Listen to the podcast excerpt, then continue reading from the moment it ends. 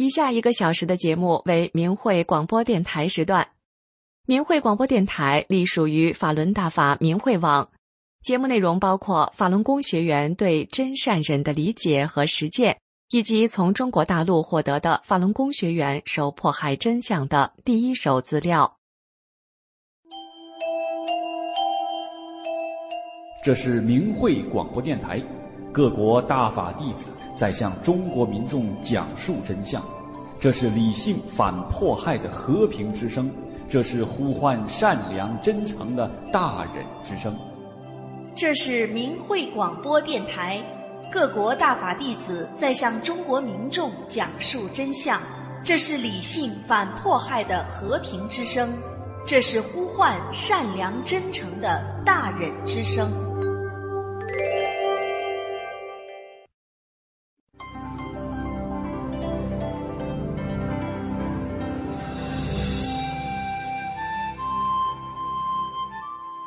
真心生一念，天地尽皆知。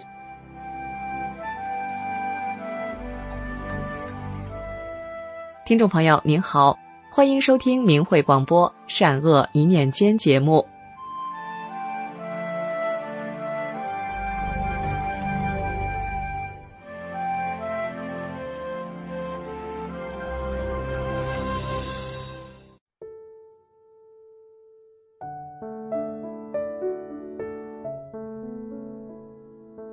我搬过三次家，有三家邻居，邻居们的家庭成员都明白了法轮大法的真相，都选择了三退，退出了中共的党团队组织，因此他们也都得到了法轮大法的保护，得到了福报。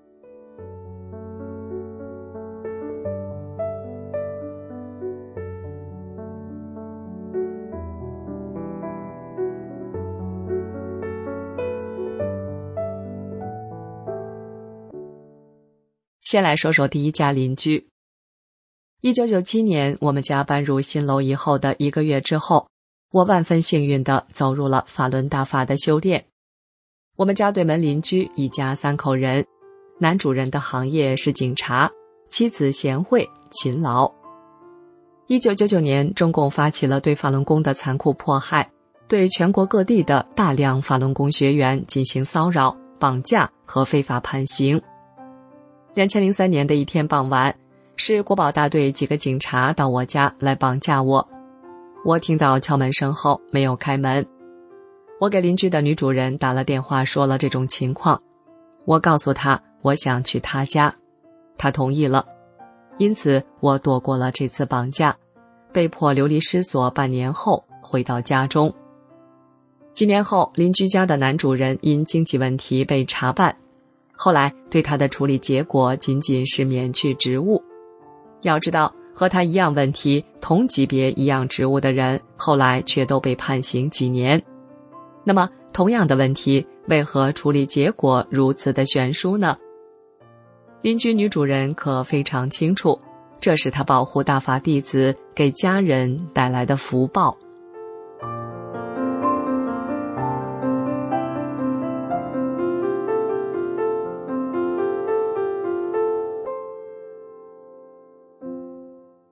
再来说说第二家邻居。两千零六年，我们家搬家了，新邻居夫妻俩五十多岁，我经常给他们家送法轮大法的真相资料、明慧年历，他们每年都要。老两口都退出了中共的邪恶组织，他家的儿子女儿回来，我也给他们讲了真相，做了三退。后来邻居的男主人得了脑血栓，我告诉他要经常念九字真言。法轮大法好，真善人好。他妻子也时常提醒他念九字救命吉言。几年过去了，他的脑血栓病症消失了。他们夫妻俩都知道是法轮大法救了他，夫妻俩都感恩大法师傅的救度。二零一七年，我们家又搬家了。他妻子说：“遇到这么好的邻居，真舍不得你呀。”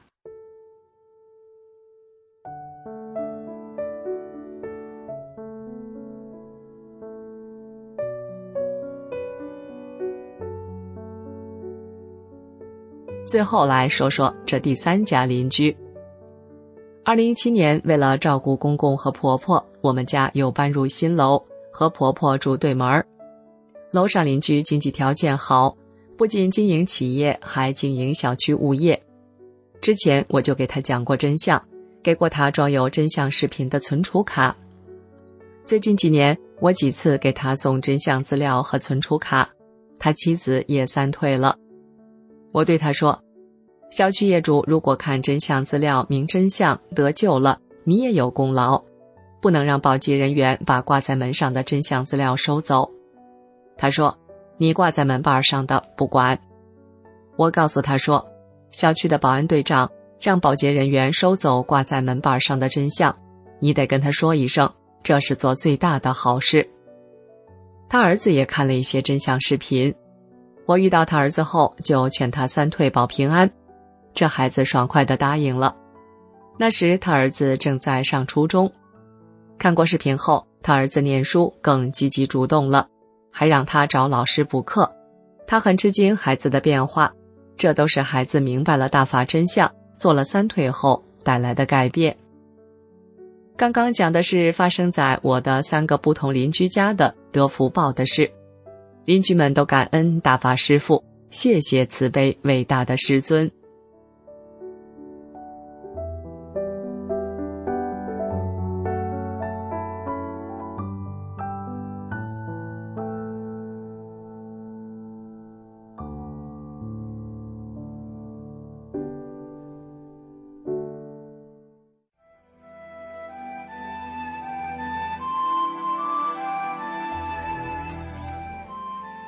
听众朋友，今天的善恶一念间就到这里，感谢您的收听。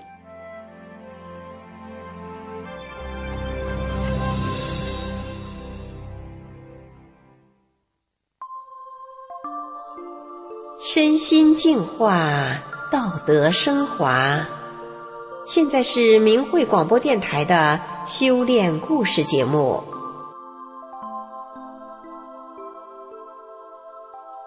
听众朋友，今天故事主角的成长过程，他的家庭，他的父母并不温暖。曾经觉得长大能离开这个家时就永远不要再回来的他，竟然最后还能是一个孝顺的女儿，这是怎样的一个故事呢？让我们一起来听听他的故事。一九五二年一个深秋的傍晚，在萧瑟的秋风中。一个村庄的农舍里传出一对婆媳的对话，婆婆问儿媳：“今晚孩子怎么不哭了？”儿媳回答婆婆说：“你听不见他哭了，我把他扔了。”婆婆一听，吃惊道：“你你怎么能那样？他是一条人命啊，扔到哪儿了？”儿媳低声回答说：“磨坊里。”在那个漆黑的夜晚，裹着小脚的老婆婆。即刻深一脚浅一脚的向磨坊走去。当婆婆把那个小孩用她带大金的薄袄抱到怀里时，那小孩的哭声只像刚出生的小猫咪一样微弱而且低声。婆婆用她的体温把那个可怜的小生命暖了过来。这位婆婆就是我的奶奶，那个命大的小女孩也就是我。听奶奶讲。我一落地就伴随着哭和泪，由于常常啼哭，我患上了严重的眼疾。父母重男轻女，说没钱医治。当时我的两只眼睛的眼白都变成蓝色的了，因为我的眼疾，家里除了奶奶待我好，父母几个叔伯婶娘、兄弟姐妹一大家子都没有人喜欢我。我在很小的时候。就会躲在一个旮旯角里，偷偷的、无声的垂泪。奶奶看了说：“这小孩有心思。”幸而，一个远房的城里亲戚送了两片大安让我吃，我这才真正告别了这个可怕的眼疾，走出了那段几近失明的凄苦幼年。在我四岁的时候，弟弟的出生占据了父母所有的爱。小时候的我，常常站在小板凳上捅开煤火熬粥。家里除了床单大件外，一家人的衣服鞋袜全都是我洗的。记忆最深刻的是在那北风呼啸的冬天，我的两只小手冻得跟红萝卜一样，裂着口子淌着血，还在水边洗呀刷呀，洗不干净还会挨打。父亲很少和我说话，他一张口就是吼，我经常被他吓得发抖。母亲手狂。每当我稍有差错和他不高兴时，母亲拿起那个小擀面杖，劈头盖脸的对我就是一顿暴打。我虽然跟随了父母，也走出了农村，吃上了商品粮，但是苦难二字仍然伴随着我。每当吃饭夹菜，当我一看父母变脸了，我就不吃菜了。等他们吃完了。我再用馍蘸菜汤把饭吃完。母亲不上班，但她从来不刷锅洗碗。我必须把这些活干完，才能背书包去上学。即使这样，我的父母对我也没满意过，但他们对弟弟却是非常的溺爱。看到父母和弟弟亲亲热热时，我曾经怀疑我不是他们的亲生骨肉。在夜深人静的晚上。我多少次独自望向窗外满天的星星，我眼含热泪，心中念叨：“谁是我的亲人呐？我的家在哪儿啊？”我几次想到过死，也时常安慰自己：等我长大能离开这个家时，我是永远不会再回来的。直到六十年代后期，知识青年上山下乡。才算结束了我那每天提心吊胆、充满恐惧的童年和少年。接下来的日子，我从下乡到上卫校，再分配到医院，又一直到和我丈夫结婚，都是顺顺利利的。然而，因为小时候的先天营养不良，我患上了严重的贫血，经常感冒发烧，住院治疗。三十三岁的时候。我的眼睛又出现了大问题，视物模糊，眼前经常出现成团成团像燃烧着的油木落下的带絮状的烟灰一样的东西。经过眼科专家检查后，专家告诉我，你的眼睛问题不小，除了散光和远视外，最糟糕的是玻璃体浑浊，而且很严重。最后的结果就只是有光感，什么也看不到了。我听后如五雷轰顶，专家都下结论了，我以后该怎么办呢？我感到沮丧极了，吃不下饭，睡不着觉，我又患上了重感冒，高烧不退。住院时，大夫一直给我用激素治疗，药物的副作用又导致我出现了满月脸和右腿骨折。当时如果没有丈夫和女儿整天陪伴着我，我简直对生活失去信心了。就在我悲观绝望之时，我们单位的一位老同事给我送来了《转法轮》这本书，这是法轮功的书。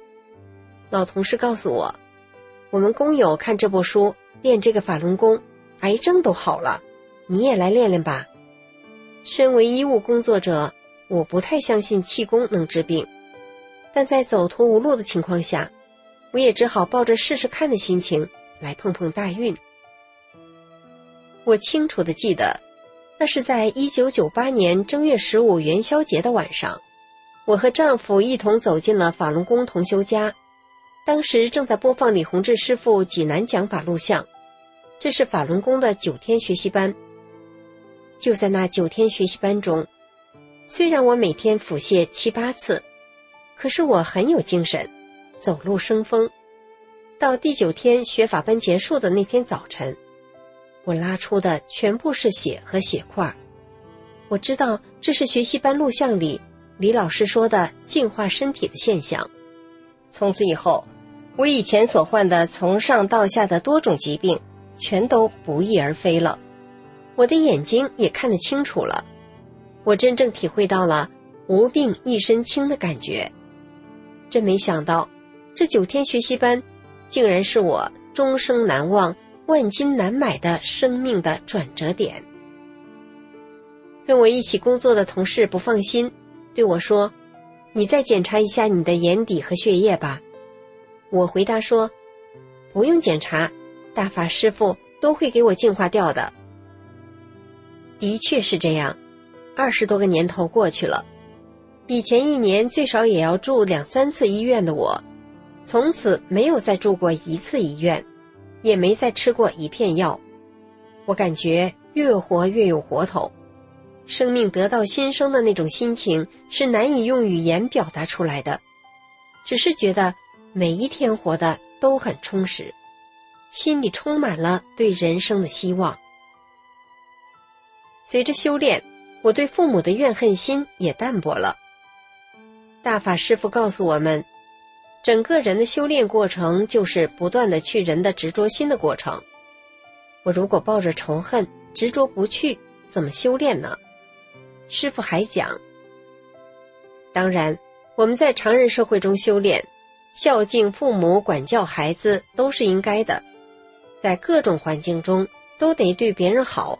与人为善，何况你的亲人？我想，以前父母对我所做的一切，我都把它抛之脑后，尽量尽一个女儿孝敬之道。因为我和父母居住在不同的城市，我的母亲没有工作，也就没有退休金。我每个月都给母亲足够的生活费用，逢年过节，我都给他们送钱和礼物，孝敬他们。除了特殊情况外，每个星期我都要和我母亲打个电话，向她问候，为她解忧。一九九九年，中共镇压法轮功，我因为坚持修炼，一度离开自己的家，被迫在外流离失所，好避开中共的迫害。后来，当我准备回家时，我还特地先到父母身边看望父母。当我要离开时，我只留下买车票回家的钱，剩下的几千元钱都给了我的母亲。更后来，有一阵子，我又为了躲避中共对我的迫害，第二次流离失所在外。期间，我和丈夫住在一户有个院子的熟人家里，丈夫也是大法弟子。我们按照师傅的教诲，和他们家的儿子、媳妇、姑娘、女婿、小孩都相处的非常和睦。我们夫妻俩和他们同住在一个院内，同吃一锅饭。他们老两口经常对我们说：“俺两口和我们的兄弟姐妹也没这么合得来，咱们怎么这么投缘呢？”我们把法轮大法的美好以及大法被迫害的真相告诉这一家人和他们的亲戚。当他们明白了真相之后，都欣然的远离邪恶的中共，退出了中共的党团队组织。我们在他们家住了九个月，就在我们离开他们家的第二天，女主人还来我家说：“我们家的小孩都不想让你们走，叫我来跟你们说说，觉得情况不好了，还是回俺家吧。”二零一八年夏天，母亲的住处要拆迁了，当时父亲已经去世了，母亲也没有主心骨了，就打电话来向我哭诉，急得不得了。我和丈夫立即赶去，大弟弟和母亲不和，生气不管。小弟弟当着我母亲的面讲：“我是看着我姐的面子来帮你搬家，我哥不上班，整天在家，他都不管，我还上着班，我也不会管你。”七月下旬那么热的天，搬家公司把柜子、床、桌子大件搬完后，搬家公司就不管了。我母亲什么东西都舍不得扔，我和丈夫俩就一样一样的搬。就这样一个星期后，总算给母亲搬完了家。我们又上街给母亲的新家定制了新窗帘、热水器、洗浴设施、自动晾衣架等等。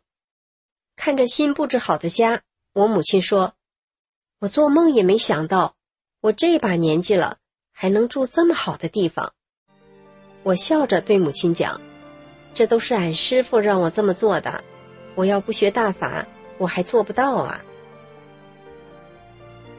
听众朋友，每个人出生后的人生际遇大不相同，而不同的际遇对人形成了不同的考验。娇贵的人也许容易因此失去了对人的同情心，不幸的人则容易有了怨恨心。如果我们无法察觉自己因为人生际遇所形成的负面与不足，我们的人生路径就可能受这些阴影所左右。对于今天故事里的主角来说，他不仅能够摆脱人生命运的阴影，甚至还有能力进一步做得更好。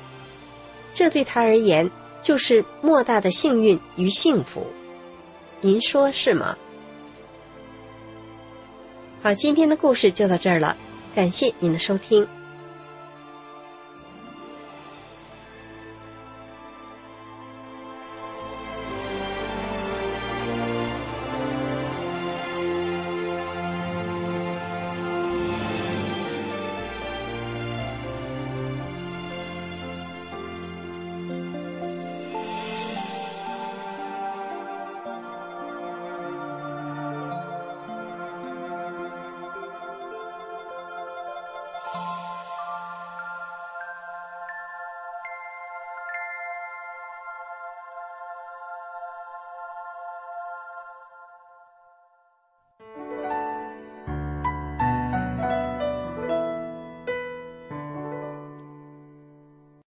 听众朋友您好，这里是明慧广播电台法轮功真相系列。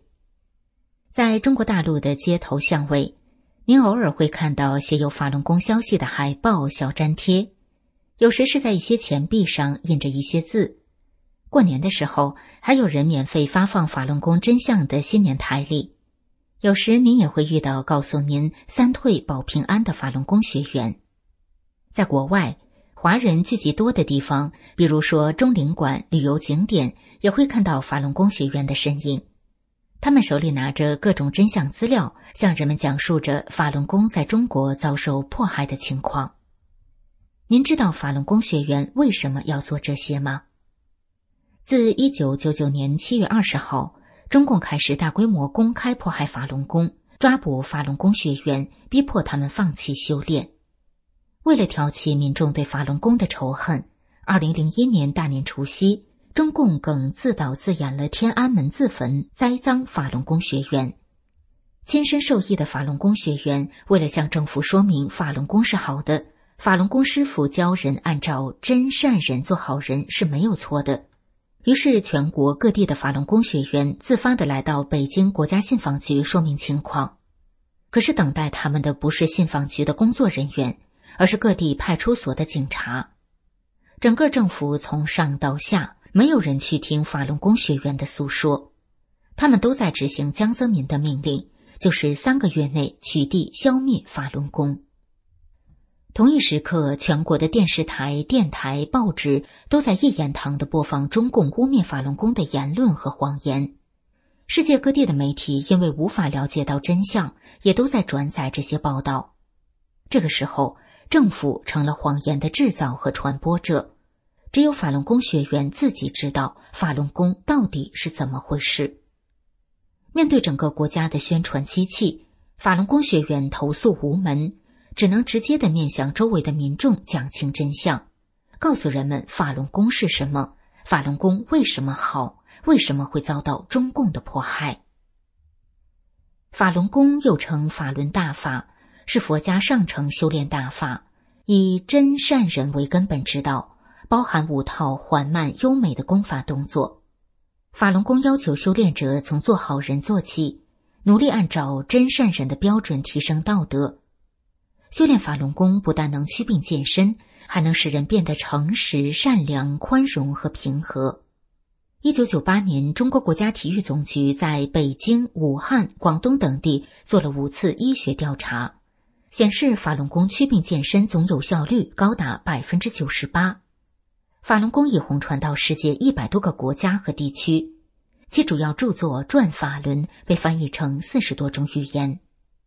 那么，您也许会问：这样一个平和的修炼团体，为什么会遭到中共的迫害呢？到一九九九年，法轮功在中国大陆就有七千万到一亿的学员。超过了当时六千六百万中共党员的人数，当时江泽民对法轮功由羡慕转为妒忌，觉得人们都练法轮功，就不听自己这个总书记的了。于是江泽民由妒忌产生了仇恨，扬言三个月要铲除法轮功。于是江泽民一方面动用电视、广播、报纸等媒体对法轮功进行全国抹黑，另一方面成立了凌驾于国家宪法和法律之上的六幺零办公室。对法轮功学员实行名誉上搞臭、经济上截断、肉体上消灭，打死白打死，打死算自杀，不查身源直接火化的群体灭绝政策。成千上万的法轮功学员被迫害致死致残，给法轮功学员的家人造成巨大伤害。亲爱的听众朋友，这么多年过去了，您了解这些信息了吗？法轮功学员给您讲述真相。他们不是想要为自己争取什么，他们就是想告诉您：中共自建政以来，一直用谎言欺骗的手段搞各种政治运动，从土改到文革，从六四镇压学生到迫害法轮功，在和平时期就造成至少八千万中国人非正常死亡，从普通百姓到国家主席都不能幸免。中共迫害法轮功，就是邪恶在迫害善良。法轮功学员讲真相，就是要让大家认清这样的事实，不受中共邪恶宣传所蒙蔽。所以，当法轮功学员劝三退时，就是劝人退出中共，退出这个邪恶组织，免得在上个有报的天理实现时，受到中共的牵连，一起遭受灾殃。法轮功学员希望您能平安健康。今天的法轮功真相节目就到这里。以上为您带来的是法轮功学员为什么要讲真相。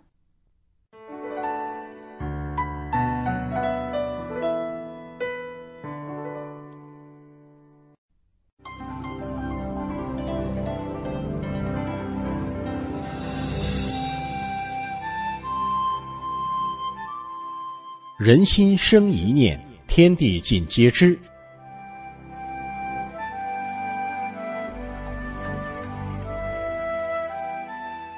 听众朋友您好，欢迎您收听明慧广播《善恶一念间》节目。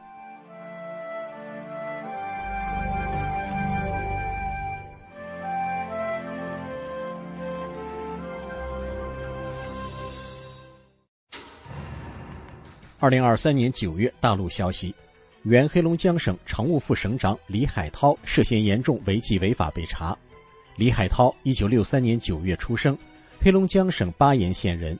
主要履历：二零零四年十月，任中共佳木斯市委副书记、代市长、市长；二零一三年十二月，任黑龙江省委常委、秘书长；二零一七年四月，任黑龙江省副省长、党组副书记；二零二二年一月，任黑龙江省政协副主席。任职期间，李海涛追随中共迫害法轮功，对当地法轮功学员被迫害负有领导责任。下面是部分迫害事实。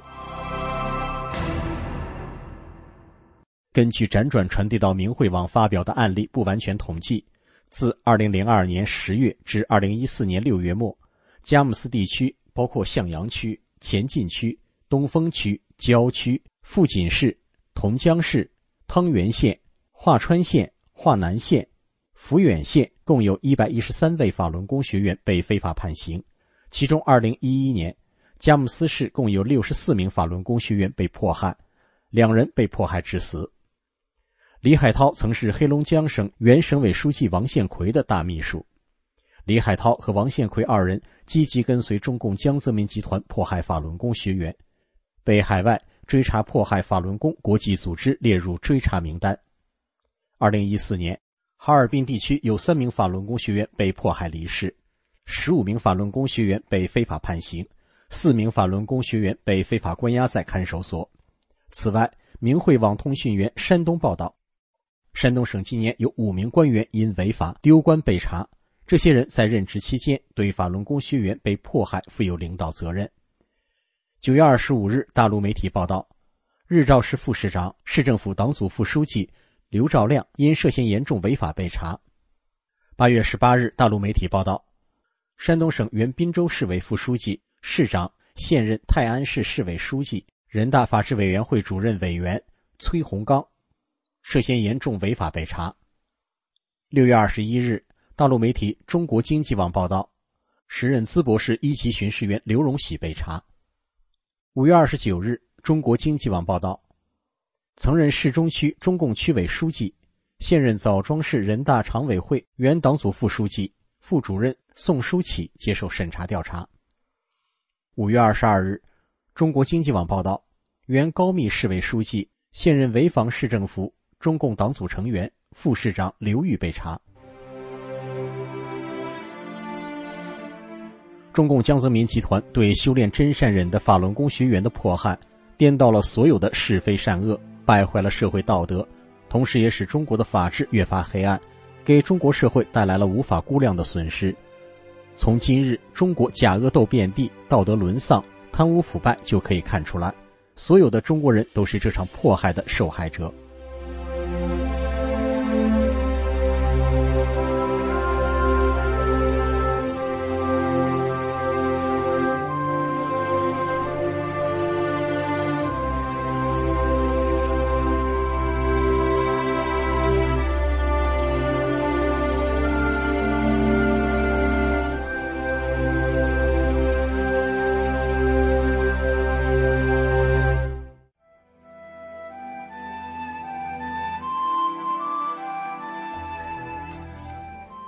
众朋友，今天的善恶一念间就到这里了，感谢您的收听。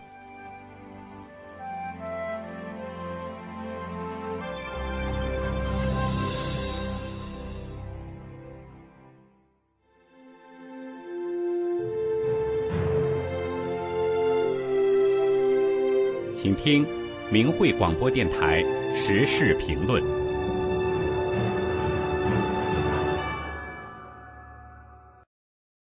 请听时事评论：中国不等于中共的 N 个理由。文章发表于明慧网，二零二二年十二月十六日。中共七十多年来恶意混淆“祖国”“中共国”“中国”“中共”这些基本概念，导致大量的中国人对祖国和中共国不分，中国和中共不分。下面我们可以一起来看看。中国和中共到底有什么不同？首先，中国和中共的内涵完全不同。中国又称神州，是一个疆域版图、语言文化、人种人口及其历代统治者完备的东方国度。中国是一个地域的概念，并且是有着五千年神传文化的一个源远流长的悠悠大国。神话故事无计其数，盘古开天，女娲造人，伏羲画卦，天人合一，道尊德贵，太公封神，八仙过海，唐僧西游，善恶有报，天堂地狱，转生轮回，积德损德，人命天定，谶语预言，搜神治疫，阴阳风水，手相面相。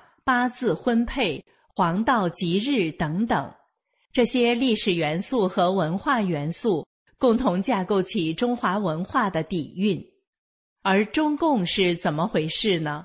它只是一个执政党，是一个机构。它从一九四九年开始强行霸占统治中国这块土地。这个执政党的鼻祖是马克思。据大纪元史实介绍。马克思实际上是个魔鬼撒旦教徒，中共的执政理念是基于马克思信奉的魔鬼撒旦教。换句话说，中共是一切真正信仰的天敌。再如，中国神传文化和中共统治的文化内涵完全不同。在中国神传文化中，历来讲究有神的，拜神礼佛，祈天祭地。天人合一，道释儒三教交相辉映，相互融合。佛家的善，道家的真，是指导人修行出世的；儒家的天地君亲师，仁义礼智信，温良恭俭让，这是中国人的道德规范与做人准则。中国人讲究中庸，提倡和为贵，而中共统治文化以马克思的《魔鬼撒旦论》为指导，谤神灭佛，战天斗地，宣扬人定胜天，汇集邪、骗、煽、斗、抢、痞、贱、灭、控。九大邪恶基因于一炉，否定普世价值，扼杀人性，主张共产共妻等等邪恶文化，并且把斗争作为自己的哲学原则。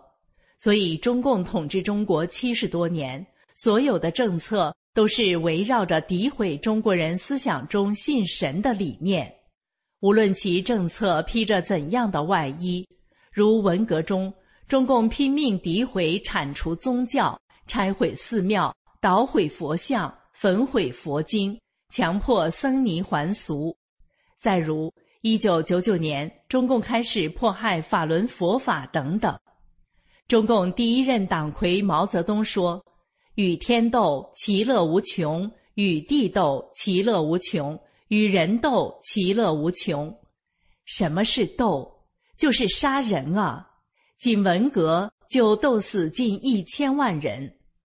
我们常说，文化是民族的血脉，是民族的精神家园。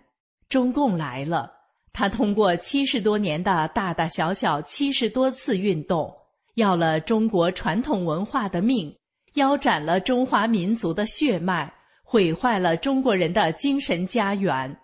几十年党文化一言堂的毒害。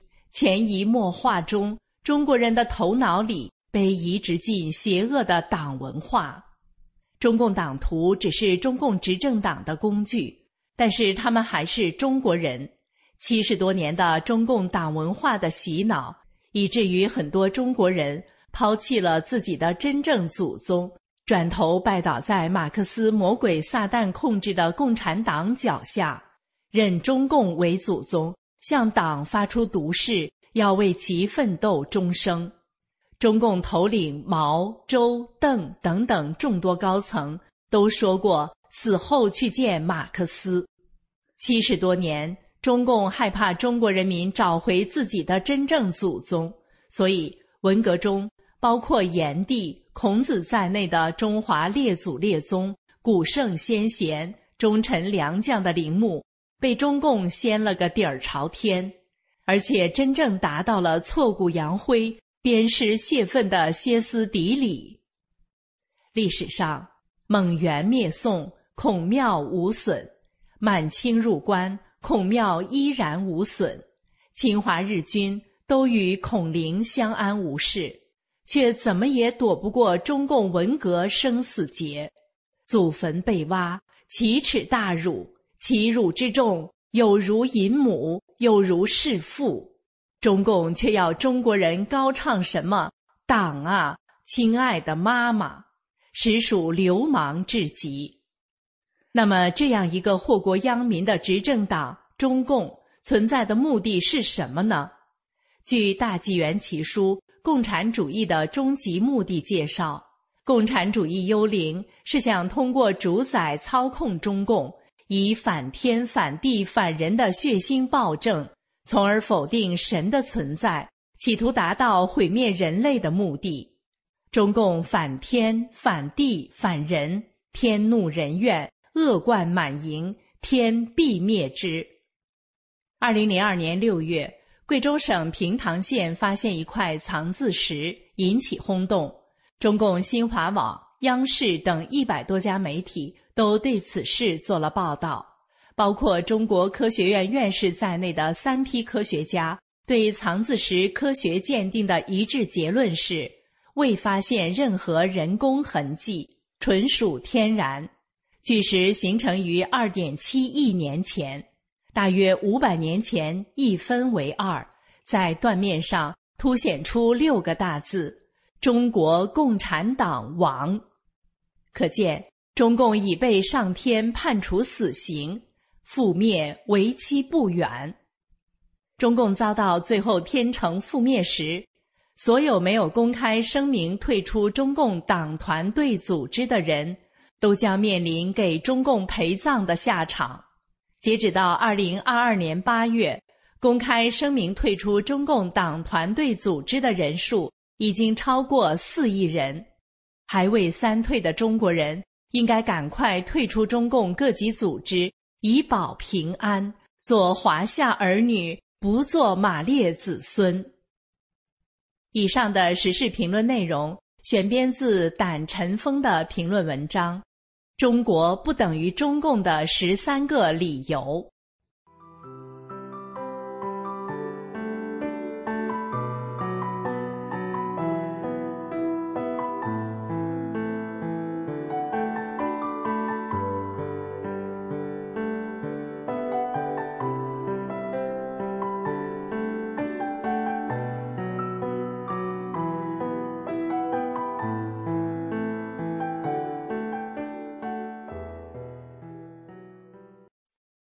请听时事评论：无神论的中共为什么需要人发誓？文章发表于明慧网，二零二二年十二月二十六日。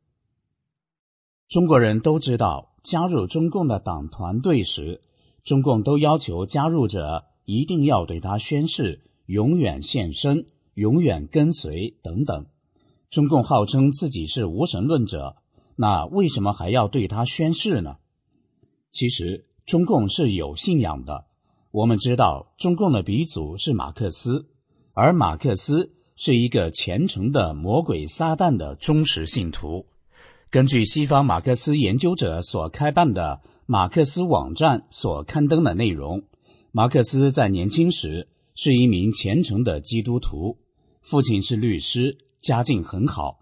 后来，马克思受到了撒旦教的影响，成为撒旦教的信徒。直至生命的结束，所以中共的鼻祖是信仰魔鬼撒旦的，也就是说，中共的本质是邪教，其背后是魔鬼邪灵。什么是撒旦教？撒旦教是一个早在马克思之前几百年就已经出现的秘密邪教，教内流行乱伦、群交、酗酒、纵欲等，教义核心就是要祸乱人类的道德。加速人类的败坏，从而达到毁灭人类的目的。所以，撒旦教恰恰是与人类历史上一切正教对抗的邪教。在撒旦教中有这样一个传说：谁把自己的灵魂出卖给撒旦邪魔，那么撒旦邪魔就可以使他得到一切欲望的满足。马克思遵循这一旨意，痴迷的把自己交给魔鬼撒旦。成为撒旦祸乱人间的执行者，从而达到满足自己的畸形私欲。那么，马克思共产党为什么讲无神论呢？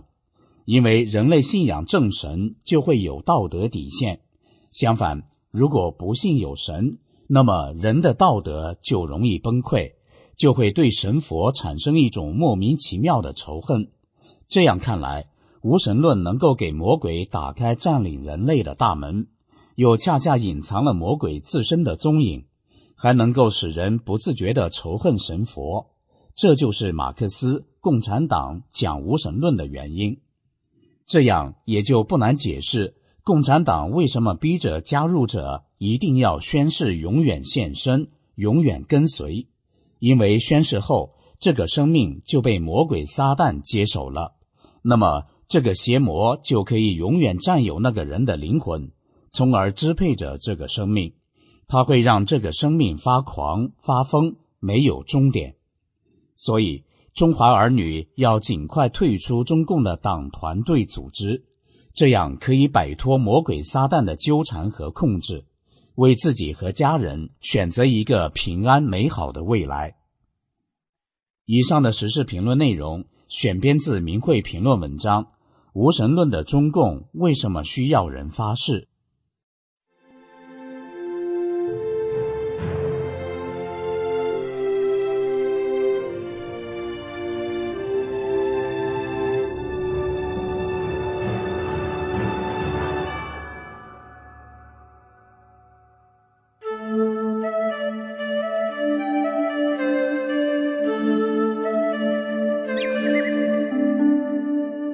友，大家好！明慧广播神传文化节目时间又到了，心语欢迎您的收听。在今天的节目里，我们来浅谈义。《三国演义》开篇就说：“天下大事，分久必合，合久必分。乱世纷争中，人们该何去何从？何为天道？什么是行为标准？”人们常说“患难见人心”，战乱动荡的三国时代，充分展现了义的内涵。三国之义主要体现在刘备、关羽、张飞身上，尤其是刘备之仁义，他们体现在对道、对德的坚守，也就是说，追随道德正义才是真义，而对恶者的追随，则是助恶为虐。刘备非常仁义，在群雄混战中，弱小的他急需立足地之时，陶谦三让徐州，刘备终是不要。后来陶谦病危，去世前以手指指心而死。明智请刘备接受徐州牌印。陶谦安葬后，徐州众军也请刘备接受牌印，刘备还是坚决的推辞。次日，徐州百姓哭拜，请刘备执掌徐州。刘备这才接受。刘备之意是寻常之人无法做到的。新野之战后，曹操大军漫山遍野，兵分八路，围攻刘备所处的樊城。刘备生死悬于一线，曹操劝降不成，即日攻打。刘备问计于孔明，孔明说。可速弃樊城，去襄阳暂歇。刘备说：“百姓相随许久，安忍弃之？”孔明说：“可令人便告百姓，有愿随者同去，不愿者留下。”告知百姓后，新野、樊城两县百姓齐声大呼曰：“我等虽死，亦愿随刘使君。”即日豪气而行。扶老携幼，江南带女，滚滚渡河，两岸哭声不绝。刘备于船上望见，大哭曰：“为我一人而使百姓遭此大难，我何生哉？”便要跳江而死，被左右死死救止。船到南岸，回顾百姓，有未渡者，往南而哭。刘备急令关云长催船渡之。直到所有人都渡过来了，刘备方才上马。有云：“大难临头各自飞，生死存亡之际，谁能像刘玄德一样一心护佑百姓？拖家带口行军，乃兵家大忌。刘备内心唯有百姓，知大义，古今屈指可数。”到襄阳城门外后。刘备的侄子刘琮拒绝开城，并乱箭射下。这时城内有一人名叫魏延，抡刀砍死守门将士，开了城门，大叫：“刘皇叔，快领兵进城，共杀卖国之贼！”张飞便跃马欲入，被刘备止住，曰：“休惊百姓。”这时城内守军自相混战，刘备说：“我本要保民。”反而害民了，我不愿入襄阳，于是引着百姓往江陵而走。兵家攻城略地有意外的内应，乃是万幸。在背后，曹操大军铺天盖地追杀，刘备仓皇逃命的情况下，却为民而不取襄阳立身，可见其仁义之心。刘备不取襄阳，曹操正好兵不血刃地进入了襄阳。与刘备同行的军民十余万，大小车数千辆，挑担背包不计其数。这种情况下，日行仅能达到十余里，而曹操追兵神速。刘备众将都说：“不如暂弃百姓，先行为上。”刘备哭着说：“举大事者，必以人为本。今人归我，怎么能弃之呢？因此不许。”后人有诗赞叹曰：“临难人心存百姓，登舟挥泪动三军。至今凭吊湘江口，父老犹然亦使君。由于军民行动缓慢，刘备被曹操大军掩杀，妻子老小全陷入乱军中。刘备夫人糜夫人为保儿子阿斗，投枯井而死。张飞、赵子龙血战当阳，何等的忠义！刘备之义还在于对结义兄弟毫不怀疑的坚信。刘关张被曹操大军打散后，刘备战乱中只剩下自己一人逃到青州，被袁绍所保护。关羽护着刘备夫人身陷曹营。后来曹操与袁绍征战，刘备在袁绍军中首次看到在曹营的关羽，心中第一念是谢天谢地。原来吴地果然在曹操处，丝毫不怀疑关羽会辩解，这不是普通常人能做到的。常人谁能无疑心？刘备之意还在于三顾茅庐请诸葛亮，刘备两顾茅庐，反复见不着诸葛亮，备受各种心理环境打击，却没有丝毫怨言。一直苦等到次年春天后，选择吉日斋戒三日，熏沐更衣，三顾茅庐，敬贤之真诚，媲美于周文王请姜子牙。关羽之意在于对刘备这个真仁义者的忠诚，及对结义兄弟的忠诚。他忠的是仁义，这其实是对道德的坚守。后人说关公义薄云天，关公之义还体现在知恩必报、言而有信、有始有终。欲虽碎，不能改其白；死不屈节，视死如归。屯土山约三世，是关公与曹操的战争中被困于土山、走投无路而做的选择。三世是降汉不降曹。曹操按照汉皇叔的俸禄来养善礼待刘皇叔的两位夫人，但知刘皇叔去向，便当辞去。关公当时对劝降的张辽说：“兄有三变，吾有三约。若曹丞相能从，我即当卸甲；如其不允，吾宁受三罪而死。”三罪指的是张辽的劝降之言。刘关张结义视同生死，如果关公不降曹操，则必死，死了就无助刘备了，即有负盟誓。刘备托家眷于关羽，如关羽战死，则刘备家眷无所依赖，而负刘备依托之重，不思于刘备匡扶汉室，图欲成匹夫之勇，安得为义？关公的三约，忠诚的是刘备、张飞和汉室，始终没变。假如没有这三约而降，就是变节了。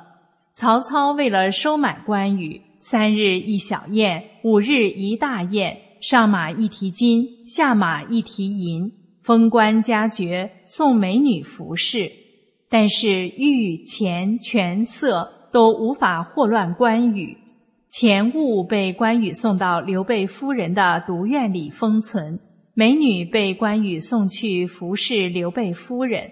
在得知刘备去向后，关羽反复向曹操辞行，都被避见，万般无奈，投书曹操相府，挂官印于住所，没带所有曹操的封赏，只带着先前的二十多随从，保着刘备的两位夫人，千里投奔刘备。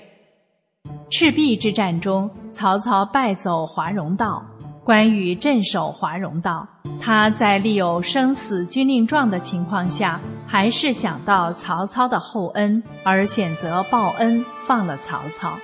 这种做法在历朝历代都是行得通的，因为关羽只是还曹操的恩，而作为对手的曹操也清楚仁义道德的内涵。所以他敬佩仁义之士。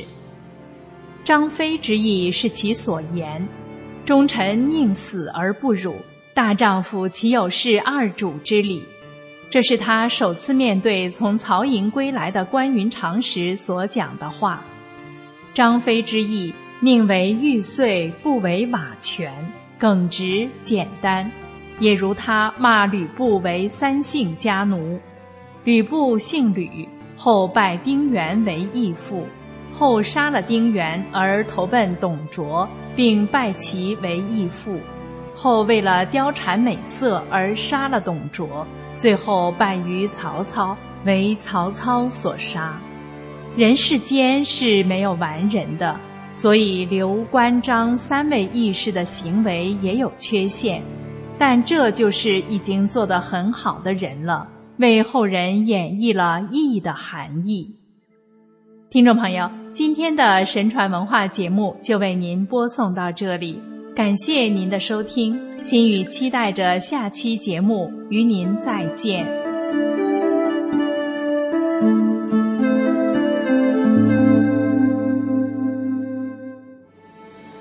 最后是天音静月，请欣赏歌曲。